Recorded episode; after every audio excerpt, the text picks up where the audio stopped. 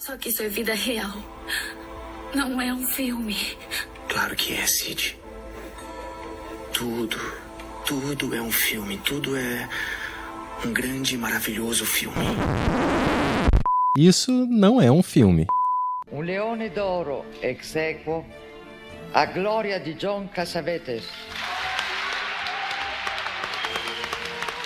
e a Atlantic City, USA di Lima.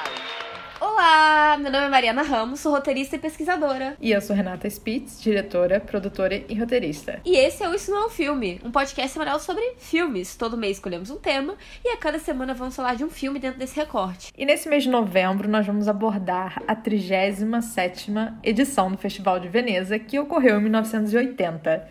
O episódio ficaria marcado por uma grande polêmica envolvendo o renomado diretor brasileiro Glauber Rocha. Acho que você já deve ter visto esse vídeo no YouTube. É.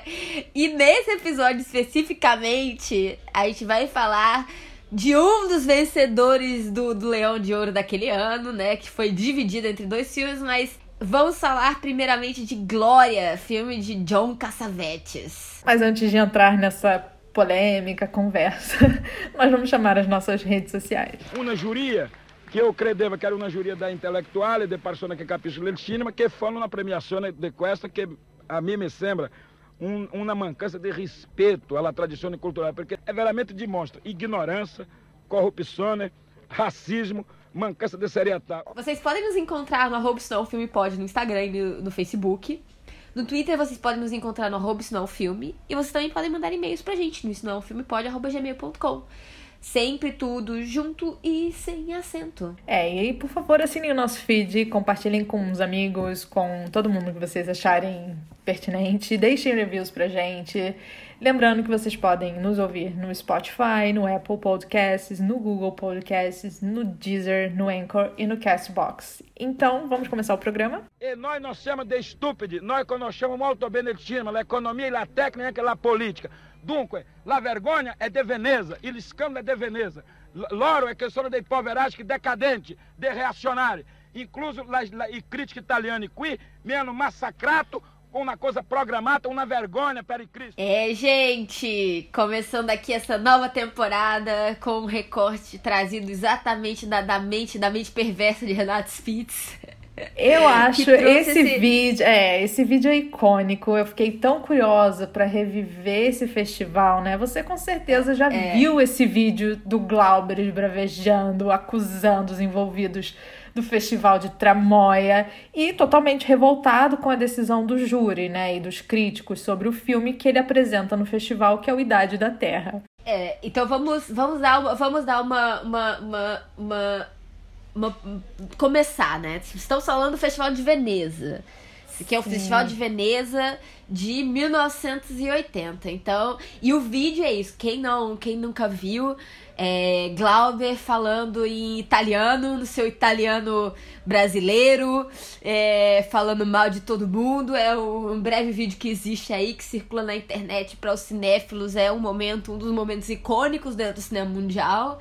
Obviamente, ainda mais do cinema brasileiro, mas acho que também tem o seu papel dentro do cinema mundial. E Glauber falando mal de todo mundo mesmo, assim, metendo pau, descendo sarrafo, sem papas na língua. apontando dedos, porque a gente tá acostumado a pessoas que perdem prêmio e ficam ok. O Glauber, nossa, Não, pro Glauber não, não, não, importa competir, o importante é ganhar. ganhar. O Glauber é, é o Kanye West do, do cinema brasileiro. Então, assim. Sim, se- piadas à parte, Se, se a né, Taylor? Swift ganha, se a Taylor Swift ganha, o Glauber Rocha vai lá e tira, porque ele sabe que aquele prêmio era da Beyoncé. Tá? Então, assim, esse é o nosso Glauber Rocha, esse é o nosso, nosso, nosso tesouro nacional. E é dele que vamos falar. E ele, ele, ele, ele serve como um, é, uma baliza para esses episódios. O que, que a gente vai fazer nessa temporada, né? A gente escolheu é, três filmes, né? De três pessoas de quem o Glauber. Glauber cita. Se o Glauber mal. falou o seu nome naquele vídeo, seu filme aparecerá nessa temporada. Exatamente. Tem tre- vamos, vamos ver três filmes que estão ali concorrendo, que, né, que estavam concorrendo com o Idade da Terra. E terminaremos, aí, então isso já é uma, já é uma entrega. Vamos entregar o final da temporada pra vocês já e a gente termina com o Idade da Terra. E aí, aqui temos duas pessoas que não assistiram. Chegarei em Idade da Terra com meus olhos virgens. Mas todos os filmes aqui também são virgens, tá, gente? É porque eu acho que foi um line-up ruim mesmo. Foi um, um, ano difícil, tá? Um ano Pro difícil. festival. Mas, vamos, exatamente como o Renato falou, faremos nosso próprio júri. Exatamente, Vamos- vamos- daremos o nosso leão de iria. ouro, a jaguatirica de ouro, vindo direto do Brasil, exatamente. Não é uma, não é uma Sabe? leoa de merda, né? Não, Essa não, não, jaguatirica. Eu, hein, me respeita, sabe? Uma jaguatirica, uma onça pintada de ouro pra ele. Enfim. A gente vai falar, né, Mari, um pouco, então, é, vai apresentar, né, o que, que significa o Festival de Veneza também, um pouco falar da vida do Glauber, né, durante esses episódios, porque é uma figura extremamente importante, né, pro cinema brasileiro, a gente faz piada e tudo mais, mas a gente também vai localizar, né, a história do Glauber, que tem uma grande importância, né, que a gente adora polêmica, enfim, esse vídeo é muito sensacional, É, não dá pra deixar de O fazer piada. Glauber Rocha. Sim. E para falar, né, É um isso. pouco é, do Festival de Veneza, né? Ele é um hoje, né, tá, tá nesses principais festivais do mundo, né? Em que tem o Festival de Cannes, o Festival de Berlim também, é como se fosse uma tríade, né, pra gente entender essa importância. E o festival nasce, né, dentro de um contexto muito problemático, que é no governo do Mussolini, né? Ele vai ali na década de 30, o cara que era ministro do Mussolini, eu só não me recordo se ele era se existia o Ministério da Cultura, mas era um cara ali dentre os, os que fundaram o festival que integrava o governo e eles fundam o Festival de Veneza, assim, e passam filmes muito conhecidos, ou seja, é, não posso dizer com certeza, mas será que rolava uma problematização dos diretores em colocar um filme no festival de um governo fascista? O Dr. Jekyll and Mr. Hyde passou lá, né? E se eu não me engano, acho que foi. ah, não, não tinha prêmios exatos, mas eles faziam umas certas homenagens em alguns filmes.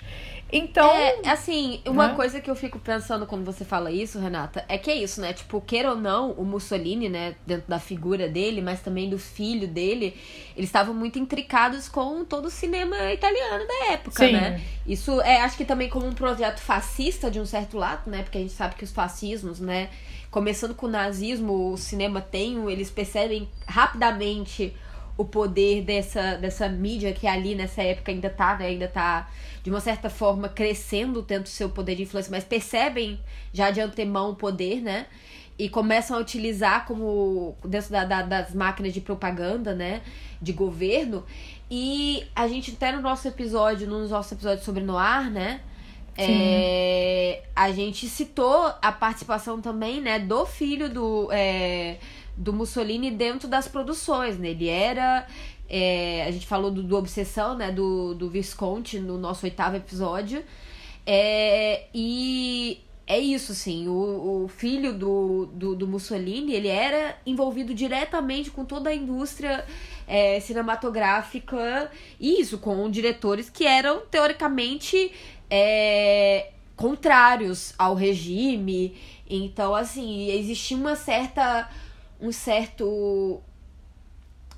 Uma certa negociação, digamos assim, com, com o regime na hora de produzir, que é até algo que eu acho que também ba- bate um pouco com a, a trajetória do Glauber, né? De uma certa forma, porque boa parte dos filmes é, mais icônicos do Glauber, eles são, eles são realizados durante a ditadura militar. E o Glauber também teve um papel dentro da, da Embrafilme, né? Isso antes do, do exílio, né? Mas ele tinha um papel dentro do cinema brasileiro mesmo naquele período, né? Então, assim, é, são negociações complexas que acabam se fazendo, né? Dentro desse, desse espaço cultural, né? Sim, com certeza. É, mas o que eu questionava mais era, por exemplo, a participação de diretores estrangeiros, né? Que hoje em dia você vê essa coisa do boicote. Eu não vou passar meu filme nesse festival por causa que esse governo tá fazendo isso e aquilo, né? E anteriormente isso não, não parece, não me parece que era uma, uma discussão ali presente, sim. E aí, né, Não, o acho que não, festival. É, o festival, ele então, né, ele nasce dentro desse contexto, né, ele estava é, integrado à Bienal de Veneza, né, que tem diversos outros campos artísticos, expressões e formas artísticas, não só o cinema, mas me parece que tem um momento ali dentro dos anos 30 que ele vai ter uma certa autonomia, essa autonomia totalmente dirigida pelo governo do Mussolini. E tem um momento, né, durante a década de 60, que esse festival vai meio que ter um hiato, né? A partir de, uma, de um dos diretores que vai assumir, é o Luigi Chiarini, né? Ele vai tentar meio que reformular esse sistema do festival, enfim, e fica entre 63 a 68, assim, sem um, perdão, entre 73 e até 78, ele não acontece o festival propriamente. E eles retiram durante esse período a premiação propriamente do Leão de Ouro. E o retorno do festival vem nessa edição, que é um, né, um comeback de 1980, que vai voltar esse prêmio, né? Então tem-se uma expectativa dentro desse evento, que é a volta do festival.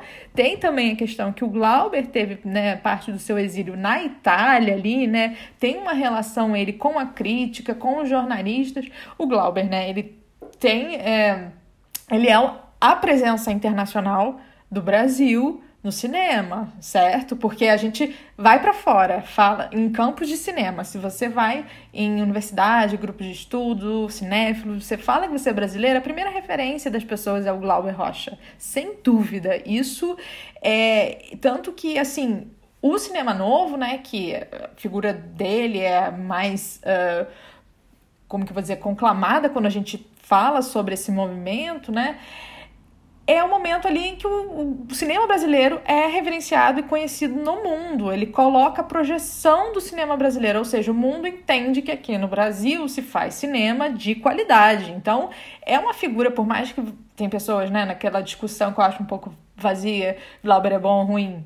Isso não interessa, eu acho assim, você pode não uh, ser muito afeiçoado ao trabalho dele, mas é inegável a importância que ele tem em termos artísticos, em termos uh, de tipo uh, do papel que ele tem de projetar esse nosso cinema lá fora, né? Eu acho que as suas ideias são muito interessantes ainda, muito vivas. Eu acho que são tão vivas que até hoje elas são, eu acho que um, um grande balizador para a gente pensar no cinema brasileiro, naquilo que se produz, né? Enfim. É, eu acho que tem um pouco isso também, com certeza. E é é isso assim, é, queira ou não, o, o Glauber, é isso, essa coisa polêmica dele, ele era uma pessoa muito vocal em tudo que ele fazia, né? Então ele era, eu acho que ele era, para além de tudo, ele também conseguia é, tornar a obra dele de uma certa forma mais acessada nesses espaços de fora, porque ele era muito vocal quanto ao que ele fazia e o, o que ele acreditava. Então, acho que ele tem também esse papel como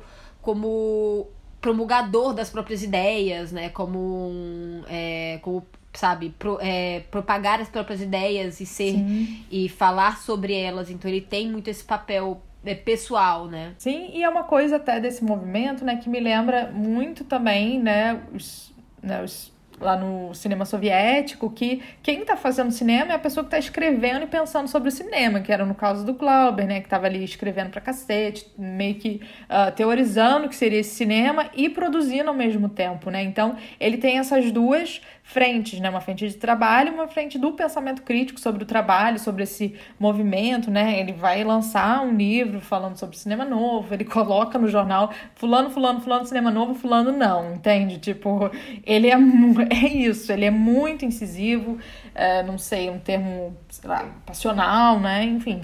E essa figura uhum. forte, bem ou mal, produz filmes que vão, é, acho que, trazer coisas muito interessantes para a linguagem cinematográfica, né?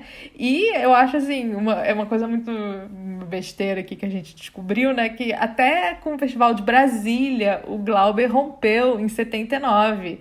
E naquela ocasião, o inimigo dele foi o Jean Rush, né? Vou colocar você na roda, né? Tipo, diz que xingou o Jean Rush lá no Hotel Nacional, disse que quer fazer filme no Nordeste para integrar é, pontos estratégicos da região e diz, né, segundo a, a fonte que a gente achou, né? Abre aspas, eu conheci você na Cinemateca Francesa quando estava no exílio, eu estava na miséria e você já invadiu os países da África. Ou seja, é, eu acho que é essa energia caótica, né, o Glauber? Ai, gente, imagina o Glauber no meio da, no meio da, da Lapa bêbado. Que devia de ser. Ia, oh. Devia dar um, um estrago. Não Ai, sobra pedra é, sobre né? pedra. Não, não, é, tanto é que assim, eu lendo outras histórias de outros realizadores, também no caso do Nelson, que eu estudo mais, né? Já brigou com o Nelson, mas o Nelson tem uma personalidade. Tinha Amiga, uma personalidade... fala o nome, fala o nome, porque quem não. tá escutando não sabe de quem a gente tá falando. Ah, Nelson o diretor. Dos Santos. Sim, Nelson Pereira dos Santos, me desculpem, que era um outro realizador também uh, a mesma época, né? Não dentro do cinema novo, um pouco anterior, mas logo foi incorporado, assim, porque Glauber deixou, né? Enfim. E que também dizia, não, Glauber vinha brigar, mas eu ficava na minha, sabe? Porque é isso, eu acho que é, é, é energia caótica o que define, né? Enfim. Sim. Eu nem olhei de, de quando é que. É de 14 de março, ah, Ariana também, né, amiga? Março? É, Ariana, não. Pisciano, não, amiga. Não. Pisciano. Pisciano. Ariano não é. Nossa. Ariano, Ariano não é doidão assim. Eles são foda, Nossa, mas, mas pisciano, pisciano é apaixonado. É, mas todo pisciano desregulado, assim. Amo piscianos. Estou dizendo desregulado, tipo assim, tipo, ai, muitas emoções, não cabe dentro gente. Nossa, tô, tô assim, tô meio chocada. É que Exato. É e eu sou status la vítima, la grande vítima de quase intolerância. Bom, gente, mas vamos voltando pro, pro, depois desse, desse, desse espaço aqui astrológico. Sim. É, vamos voltar. É isso, né? E aí, quando a gente. Quando o festival retorna em 1980, né? É, tem muito a questão do, da, uma Europa se voltando para América do Norte, né? Em busca de uma solução para a crise, né? Isso, né, crise dentro do cinema, detonada pelo crescimento, né, da, da televisão, né? Pela, pela expansão da televisão, é a, a queda na frequência da sala de cinema e a crescente dependência da produção dos canais de TV estatais, né? E aí, né, esses, é, os produtores do, do setor é, e assim, produção, distribuição, exibição, né? No caso, tem acaba rolando um encontro, né? É, entre americanos e italianos, é, visando estreitar essas relações entre as duas cinematografias. Então aí, ó, Glauber, quando, quando faz sua. sua é, como é o nome? Já, já, já constatamos de um ponto que, que quando ele faz sua denúncia, ele estava correto aí, né? Não era, sim, não era sim. mentira. Exato. E assim, é isso. Ele coloca o filme dele num festival que não vai ter esse perfil daquilo que ele busca, né? Tipo, como diz o Glauber, né? Ele tá vendo ali uma Itália que tá liberada da orfandade da tradição artística de Rossellini, Visconti, Pasolini, e que já não tem mais esse, essa questão né, de um cinema autoral, eles estão buscando outras coisas, algo circunscrito, né? Um cinema industrial, né? Enfim, para para poder fazer frente a uma indústria ali de televisão de outros cinemas que que tem que estão chegando ali por perto. E o que acontece é que essa ele voltou do exílio, né, com com esse ele como que eu vou dizer, ele tá ali exilado, ele vai participar desse festival com esse filme e vai ser uma grande frustração, né? O filme dele é vítima dessa contradição do sistema. É um filme que a crítica italiana também cai de pau, né? Como a Mari falou, só tinha, as pessoas foram saindo da sala, né?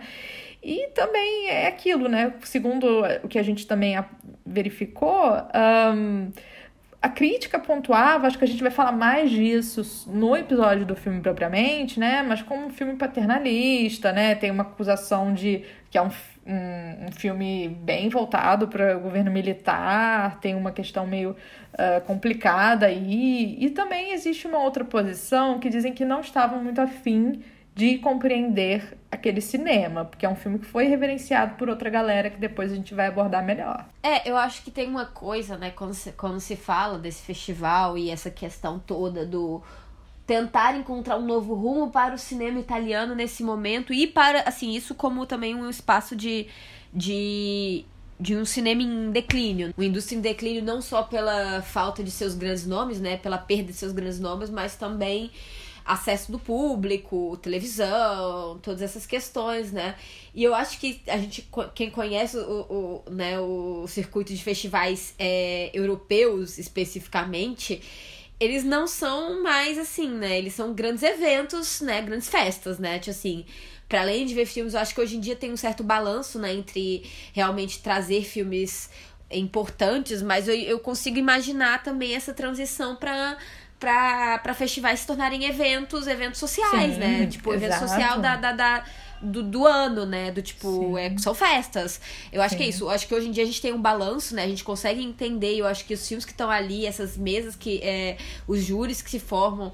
É, são filmes bons, então a gente tem, sabe? Agora, vendo esse line-up de Veneza 1980 é um ano complicado, sabe? Então eu acho que realmente é algo. É, eu consigo entender essa, esse lado de, de, de uma certa venda do, do caráter de festival, sim, do sabe? festival, sim. Inclusive, isso é uma característica que, pensando no Festival de Veneza hoje em dia, ele é um pouco mais pop, né? Do que, por exemplo, uhum. um festival de Cannes. Tanto que o Joker, o filme, ganhou o Festival de Veneza, quando, né?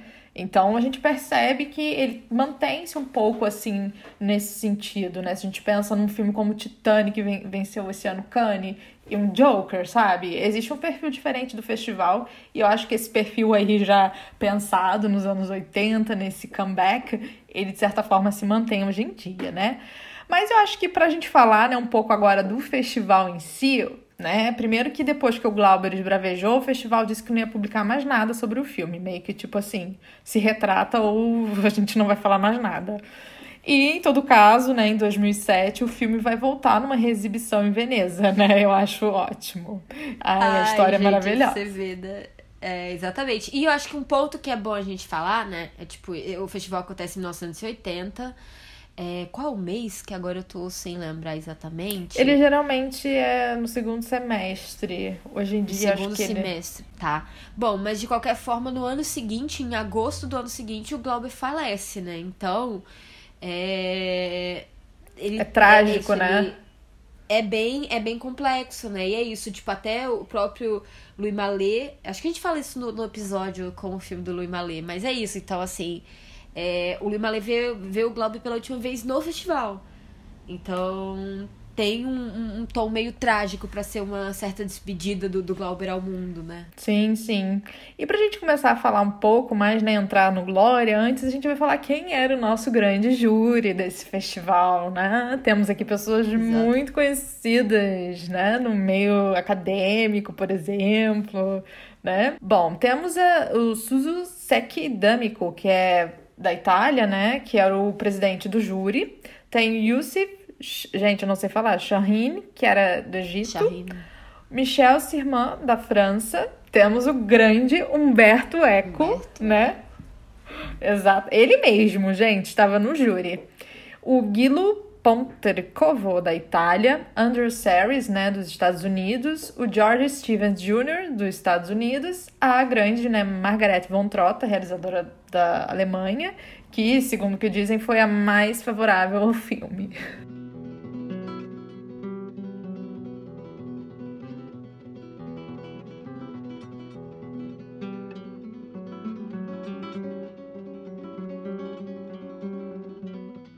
Bom, gente, vamos entrar, adentrar no mundo de Glória, né? Passando uma sinopse rápida, né? Ah, é, o filme é o seguinte: a família de um menino porto-riquenho é massacrado por um bando de gangsters. E de uma hora para outra, a durona Glória fica responsável pela criança. Os dois se lançam numa fuga desesperada e precisam aprender a confiar um no outro para sobreviver, né? É, o filme, né, é dirigido e escrito pelo grandíssimo John Cassavetes, né, realizador americano. É, um, me parece isso até assim, o que eu, o pouco que eu conheço da, da cinematografia dele, mas eu acho que eu conheço uma parte assim, dos filmes mais comerciais que ele, que ele vem a fazer, né? Trabalhando é um neo-noir, né? Tem uma coisa meio neo-noir, thriller, coisas assim. Então ele tá trabalhando de gênero, que coisa que ele que não é muito não me parece muito tanto ao, o resto da obra dele. É, e, né, acusado por, vamos lá, por, por Glauber de ser um diretor comercial americano que se fantasia de vanguarda.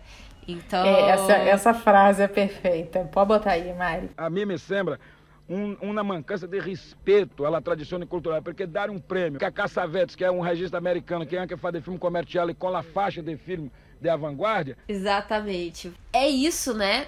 É, e aí, dentro do, do, da ficha técnica, né, do, do casting, né, temos a Julie Carmen, ela faz a Jerry Dawn, né, a mãe do menino a, a, protagonista do filme, né, que dá nome ao filme, é, a Glória é feita pela Gina Rowlands, né, que casada com Cassavetes a vida quase toda, né. Esse filme rendeu para ela uma indicação ao Oscar, né. É, a Gina Rowlands, ela era a grande musa dos filmes do Cassavetes, né. Então, assim, é, Noite de Abertura, é, Uma Mulher Sob Influência, né é, que são alguns dos maiores filmes assim do Cassavetes, né? Eu acho que ele tem alguns momentos na carreira dele, né? Tem os primeiros ali com Shadows, Husbands, é... Faces. Ai, tem um outro. É, Faces, exatamente. Então. É, ele vem ele vem de um espaço é, de, independente, né? Também ator, né? Então o, o próprio Cassavetes ele faz os filmes dele com o dinheiro que ele conseguia atuando, né? Quem não lembra dele em Bebê de Rosemary, né? Que ele faz o marido da Rosemary, né? É, sim, sim. Então, grande, grande Casavetes também era, também era ator e se so, sobrevivia dessa forma, né? Conseguia, é, por boa parte da carreira, é, patrocinar seus filmes com o dinheiro que ele ganhava fazendo filme de outras pessoas. Então, Tá aí um dado. O resto da, né, os outros, os outros personagens, né, o John Adams faz o Phil, né, é o a criança. A criança é o Tony Nessick faz o gangster, o Gregory Cleghorn faz o garoto no elevador, Buck Henry faz Jack Dawn, é, Lupe Guarnica faz a Margarida Vargas e Jessica Castilho é, faz a John Dawn, né? Então esses são os personagens principais do filme é, as pessoas, o casting, né? E é isso, né? O Glória ganha o, Leão de Ouro no Festival de Veneza empatando com o Atlantic City do Louis Mallet, né? É, o, agora, ao mesmo tempo, o John Adams, né, que é a criança, né, que é o Phil, ele recebe o Framboesa de Ouro de pior ator. Não, ele é indicado, né? ele é indicado. Acho que quem ganhou foi um Lawrence Olivier. Mas assim, Nossa. eu tava. eu tava mas, até mas, procurando. Mas é porque assim, eu fiquei procurando. era pesado também. Era pesado, né? Hoje em dia que é GHK, não, era tipo muito vexame naquela época ganhar. E aí eu fiquei procurando antes, né, a carreira desse menino, né? Porque eu falei, essa criança, cadê ela hoje em dia? Ela nunca, não vi nada, gente. Eu acho que traumatizou, sabe? Tramboesa de ouro, acho que foi assim, um trauma. Sim, exatamente. Gente, não, eu, amiga, eu tô chocadíssima que tiveram coragem de. de, dar pro Lance, de... Né? Eu não sei se ele é o ganhador, é, então, mas empatou, ele tá concorrendo tá no mesmo ano. Empatou. Empatou. Então, assim, é outro que empate tragédia. na história do Ai, filme. Agora, sim, gente, dar framboesa de ouro pra Laura Olivier deve ter sido, assim... Exato. Imagina se fosse pro Glauber. Nossa, nossa. Amiga, não quero nem é, pensar. Começava, começava a Terceira Guerra Mundial com, com certeza. certeza. Porra, prepara. Nossa. E é muito doido também que o, o, Glória, depois ele é refilmado em 99, né? Com uma adaptação do Steve Antin e é dirigido pelo Sidney Lumet. E é o filme que tem a Sharon Stone, o Jean-Luc Figueroa, mas eu acho que o filme não foi muito muito relevante, assim, pra história. E é isso, a Gina Rowlands, né, ela foi nomeada para o Oscar de melhor atriz em 1980 pelo filme, né. É, a gente fala um pouco mais sobre o Cassavetes, né, e aí a gente adentra realmente em outras partes do filme. Vamos ver o que, que tem para se falar sobre Glória, né? Será é... que merece o Leão de Ouro ou não? gente, é, é, bom, a gente vai chegar, a gente vai chegar aí, né? O Cassavetes, ele foi casado com a Dina Rowland, né? Desde 54 até a morte, né? É um, era um dos casais mais icônicos é, em Hollywood, né? Especialmente por essa parceria para além de de um casamento sólido, né? Que não é algo muito comum. É, mas também por essa pa parceria. Criativa. Criativa, exatamente. Por essa parceria criativa entre os dois, né? É, pelo que se diz, né, o Glória, o, o Caçavete tinha feito para vender, né, ele escreveu realmente para vender, mas a Dina Rowland viu e queria fazer o papel, disse, olha, me dá esse papel, esse papel é meu. E quando Gina Rowland quer, Gina hum, Rowland consegue, é. gente. Não tem essa história, não, tá? Assim, é realmente uma das grandes damas do cinema americano. Então, é, é isso, né? É, o Cassavetes, né? Os dois tiveram também, são pais, né? Do Nick Cassavetes. Não sei quem assistiu Diário de uma Paixão, mas Diário de uma Paixão é dirigido pelo Nick Casavetes. E a Gina Rowlands aparece no final, né? Ela é a personagem da. Da. Ai, como é o nome dela? É isso, é uma personagem velha. Ela, ela aparece, ela faz um outro pontinho no filme do, do, filho, é, no filme do filho dela, né? É isso, né? É, ele, o, o Cassavetes, ele é considerado um dos pais do cinema independente americano, né? Ele tinha um estilo próprio, que trabalhava com amigos e o mínimo de recursos, né? E isso, é, ele é do espaço do teatro, né? E tem também uma presença muito grande, isso até o, assim, tipo, de lembrar, faz muito tempo que eu não assisti, fazia muito tempo que eu não assistia nenhum filme dele, mas a ideia de um certo jazz, eu acho que tem uma coisa quase meio é, desse, desse, desse período ali, né, é, década de 50, é, esse momento ali é, social e cultural em Nova York, com beatnik, com essa, essa, influência dessas coisas, desse jazz ali, né? Então acho que tem muito disso dentro da, dentro da obra dele, especialmente nos primeiros filmes. Acho que depois, quando ele entra para alguns filmes é, mais centrados realmente na figura da Dina Rowland, dá uma. existe uma certa mudança, mas sempre fica com um tom. Mas ele ainda tem um tom muito diferenciado dentro do resto da cinematografia americana, né? Eu acho que ele era reverenciado, mas o, os filmes dele não eram filmes necessariamente populares, não, né? Assim, eram comercial dentro do, do máximo que um filme independente consegue, né? Sim, e ele, né, uh, falece de cirrose hepática em 89 com 59 anos e tinha um problema de alcoolismo associado, enfim. Esse é o, a trajetória bem resumida do, nosso realizador. Exatamente, gente. Então vamos, vamos adentrar no filme, assim, olha. Isso já, já vou já vou dar minha opinião aqui. É isso. É, os filmes que eu assisti, né, do, do Casavetes, eu sempre gostava muito de todos. E eu tenho que dizer que o Glória eu acho que é um dos menos inspirados é, de toda a cinematografia dele. É um filme que me parece derivativo. É um filme que eu não acho que tenha. Eu acho que ele é legal, ele é divertido em alguns pontos, sabe? Eu acho que. E é isso. Quem carrega é. A Dina, a, a, Dina Rowlands, assim, tipo, não tem. Não existe, não existe espaço para outra coisa. Eu acho que até. A, quem é o crítico que fala? Não sei se é o. Não sei se é, o é Roger, é, o Roger Ebert, que ele fala, né? Que assim, que o filme ele não faz sentido. Tipo assim, o filme não faz muito sentido, assim, ele tem. Mas você só. Você, você se diverte com a figura dela, né? Tipo, ela, ela armada, ela dando tiro em todo mundo. É, ela durona, né? Eu acho ela, assim, é, eu acho ela realmente é uma, uma, uma, uma figura icônica, mas quanto a filme mesmo, e assim, realmente, a atuação do menino, assim, desculpa, não sei onde é que você tá, não sei se o quanto isso já lhe feriu e eu não quero reabrir, reabrir... É, essa ferida, essa ferida. Essa ferida. Não sei o quanto de terapia que a pessoa precisou fazer para se livrar disso, porém é sofrível. Amiga, é... que, ai, que criança pentelha, meu Deus do céu. Não, eu, o meu problema não é nem. Eu juro pra você, amiga, meu problema não é nem ele ser pentelho. O meu problema é ser ruim. Ele não. É, Tadinho, amiga, ele tudo, não foi mas eu dirigido. acho. Sim, não foi. E eu acho que tem um texto muito. que também não ajuda, sabe? Ele ficar.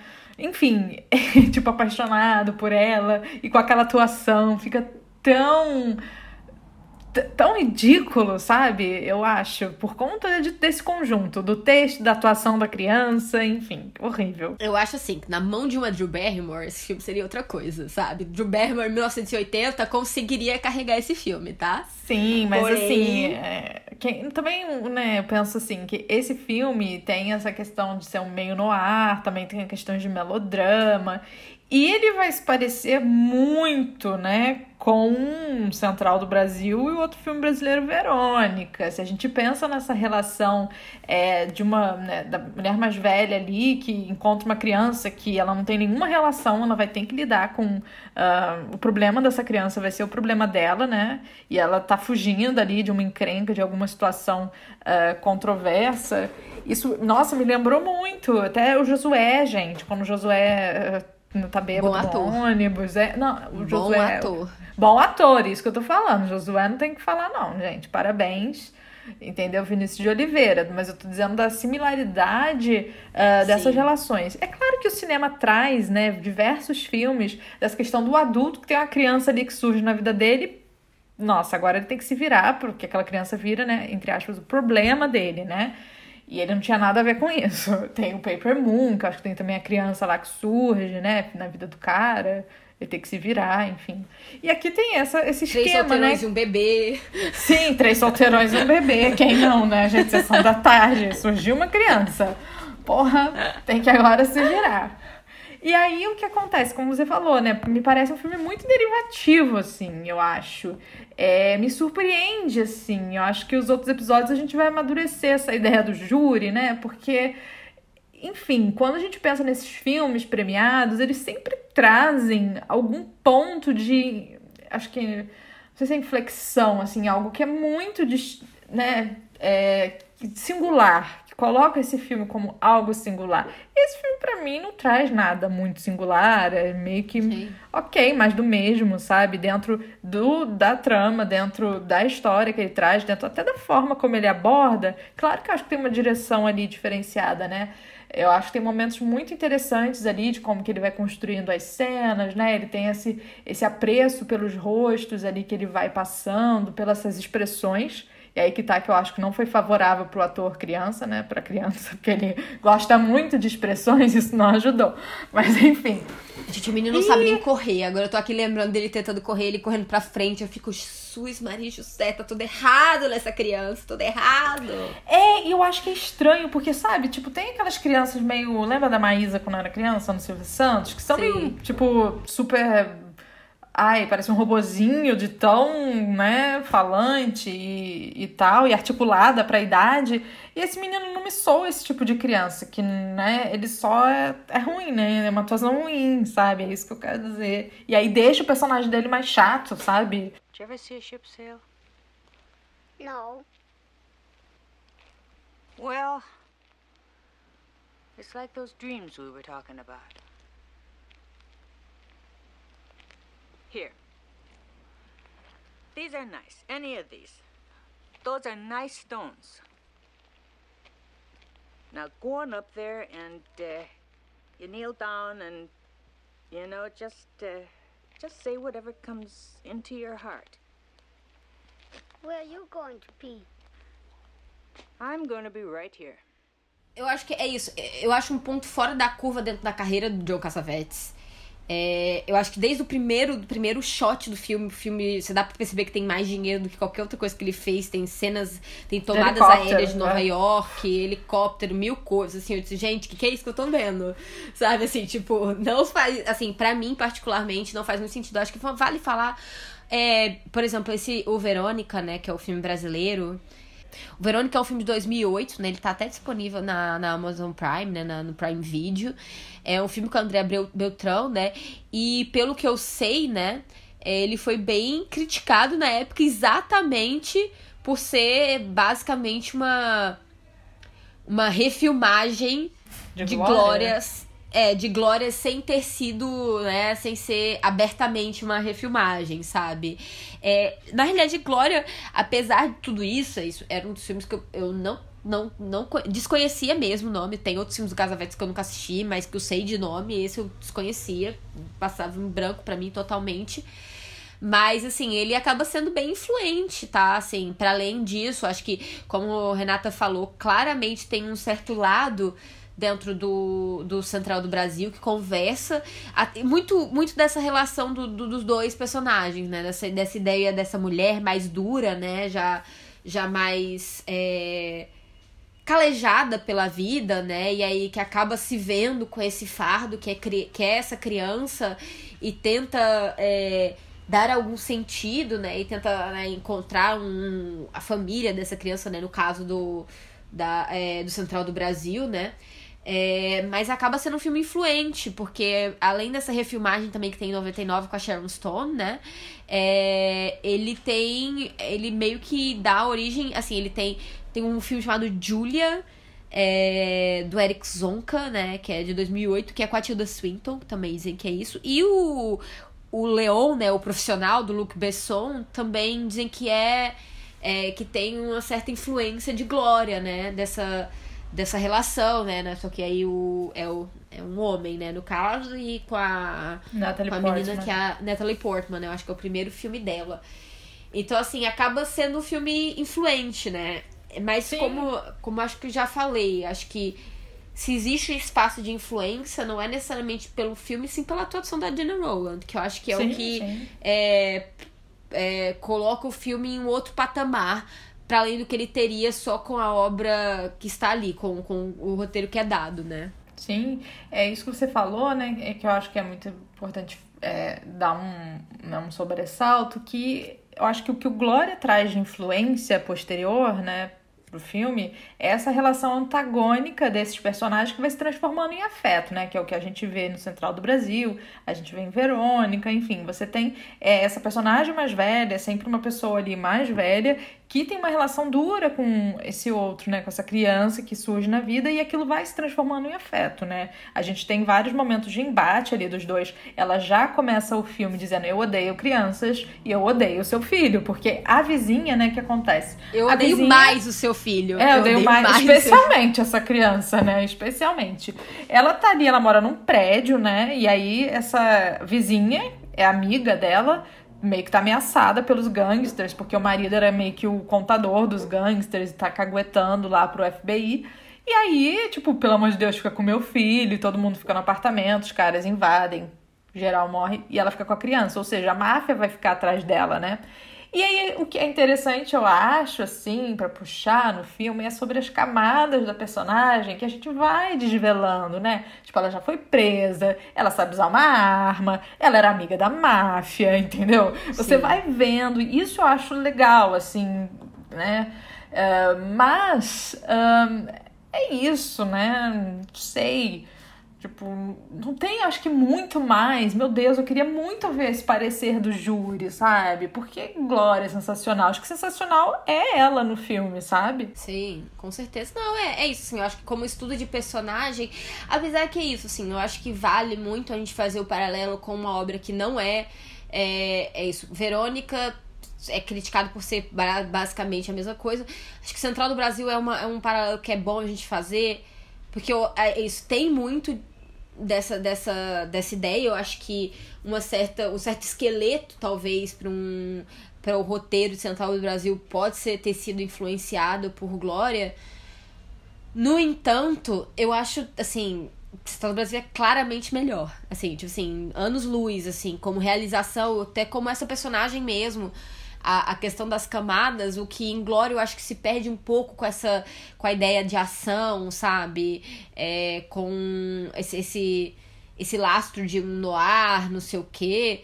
Que eu não acho que. que, que é, não, não, não me parece ser muito so- a carreira do Cassavetes. Então não acho que é, o, que é um ponto que eles né, dominasse tão bem. Eu acho que ele, ele domina. Ele domina o que é bom no filme, que são momentos interiores de personagens, que são relações entre pessoas, que são, sabe, esses momentos menores da vida, da vida, da vida íntima e privada. Eu acho que isso é o espaço dele. Construção de personagem. Agora, ele ao, ao tentar fazer um filme né, mais comercial, eu acho que ele acaba se perdendo. Ele não consegue entregar uma história que faça muito sentido e, é, e que tenha camadas. E é isso que eu acho que, tipo, num paralelo com, é, com o filme como Central do Brasil, Central do Brasil é um filme muito melhor finalizado, muito mais corajoso. Eu acho que efetivamente é um filme mais corajoso em em colocar em essa, essa o lado de uma de uma certa dúvida dela, né, de uma dúvida moral da, da, da protagonista frente ao que ela tá fazendo, o papel que ela tem, a envol- o envolvimento dela com toda a questão. Ela faz coisas bem piores, né, tipo é, Vender a criança. a criança. É, ela vende. Ela, isso é isso. Ela é vende a criança. ela vende a criança pro tráfico de crianças, né? Não é nem vender a criança pra uma família, não. É pro tráfico de criança real. Então, assim, até o fim do filme, assim, é um filme muito mais corajoso, sabe? Porque a gente chega no fim de. é, no fim de Glória e, assim, é, aí a, a crítica de. É, de Glauber e dizer que é um filme comercial, é, fantasiado de vanguarda, eu acho que falar disso do resto da, da carreira do Cassavetes eu acho um pouco é meio, meio uma, uma, uma, prevaricação, sabe? Uma coisa meio uma mentirosa. Mas nesse caso específico, que é o caso que ele, né, ele tá diretamente ligado com, ele tá correto. Porque é o que é.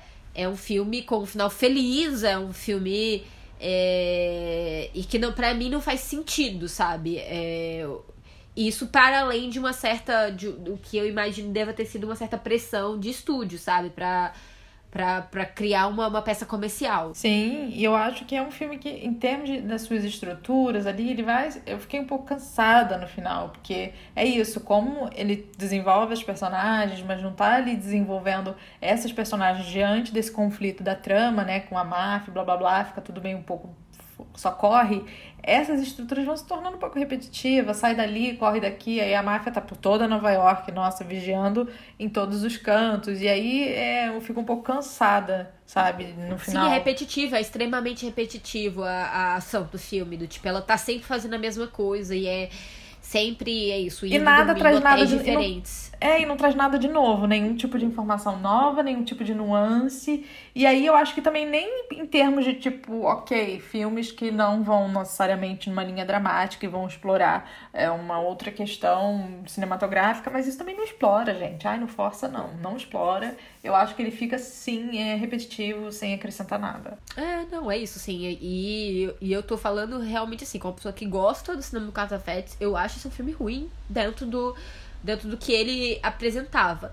É um filme ruim que é salvo por uma boa atuação. Agora, premiar esse filme ruim, acho que o nosso júri já decidiu que não, né, Renata? Isso que não, é... é. é. Vamos ver os concorrentes, né, Mário? Não dá spoiler, porque pode, pode, pode pegar pra nós depois. Depois a gente tem que pagar a conta, né? Se a gente tiver que voltar o prêmio pra esse filme. Entendeu? Imagina! Vamos... que fiasco. Imagina o fiasco imagine. nosso. É, eu acho como você falou, eu, nesse caso, meu parecer de Glória, enfim, não sei para quem a gente vai dar o nosso leão, nossa jaguatirica de ouro, perdão, mas eu concordo com o Glauber, é um cinema comercial travestido de vanguarda. Sem dúvida, Sim. foi muito preciso é. na sua fala. é, novamente, eu acho que dentro desse filme, não a carreira como todo, mas esse filme com certeza é, é isso. E, e, você vê, e eu acho que você vê, consegue ver no filme essas duas, esses dois impulsos do Caçavetes brigando, sabe? Porque é, ele quer fazer uma coisa. Muito... É, a música, é. que às vezes ela é um pouco assim. Um, a música acho que é muito interessante no filme, no sentido de ser uma tentativa dele meio que fugir um pouco do gênero, certas horas, né? Uma uhum. música muito dramática para um momento. Fica um pouco cafona até, no bom sentido. Mas é esses dois caçavetes brigando. Eu sinto é, muito. Exatamente. Aí você vê, tem alguns momentos, tipo, na casa dela, especialmente ali no início, é, da Glória, que você consegue ver o Casavetes, assim, as câmeras são as câmeras do Casavetes. Você tem um certo o grão, a forma como ele enquadra as coisas, a ação, não sei o quê. Acho que em outros momentos você também consegue ver, mas eu acho que tem essa briga de fazer um filme de gênero. E é isso. Esse é o resultado. É um resultado um pouco amorfo, assim não consistente, nada consistente, né? não, é nada consistente. É, não tem uma proposta que... clara ali nesse filme, nem Sim. que ela seja consistente, sabe? E, gente, eu Sim. detesto esse discurso pós-moderno do não precisa de nada, nada é nada, não precisa significar nada. Mas yes, né, gente? Não, sabe? Não compro não, exatamente. essa. Não compro. Exatamente. Então, é esse nosso primeiro episódio sobre esse Festival de Veneza, né? É, de 1980, Veneza, 1980, 37 final, é, Festival de Veneza. Semana que vem, gente, a gente vem com outro filme para nosso júri, né? Nosso júri aqui de duas pessoas. É, de um a Jaguatirica de, ouro. pra, passaremos a, a Jaguatirica e assim, nós temos claramente estamos de pau a pau com o Humberto Eco. Quem disser que não vai receber um vídeo italiano das duas. Ué, porra, vocês têm que ver meu italiano, gente. Vocês estão assustados com o Glauber? O meu é italiano de Terra Nostra. da Globo. Tá? Mamma Mia, vai ser assim, vai ser tipo vários Mamma Mia e Juliana. Juliana e Mateu, nossa, eu sei muito falar. Mas é isso. Semana que vem voltamos com outro filme desse line-up aí. E di- diremos ao fim do mês se Glauber estava completamente certo ou se existiam equívocos. Sim, exatamente. afirmações. E complementando, né, todo episódio a gente vai trazer mais eventos do festival, né, pra já não entregar tudo de cara, né, o que que falou a crítica. Então é isso, meu povo. A gente se encontra na próxima semana pra esse polêmico festival. Tchauzinho, bom fim de semana.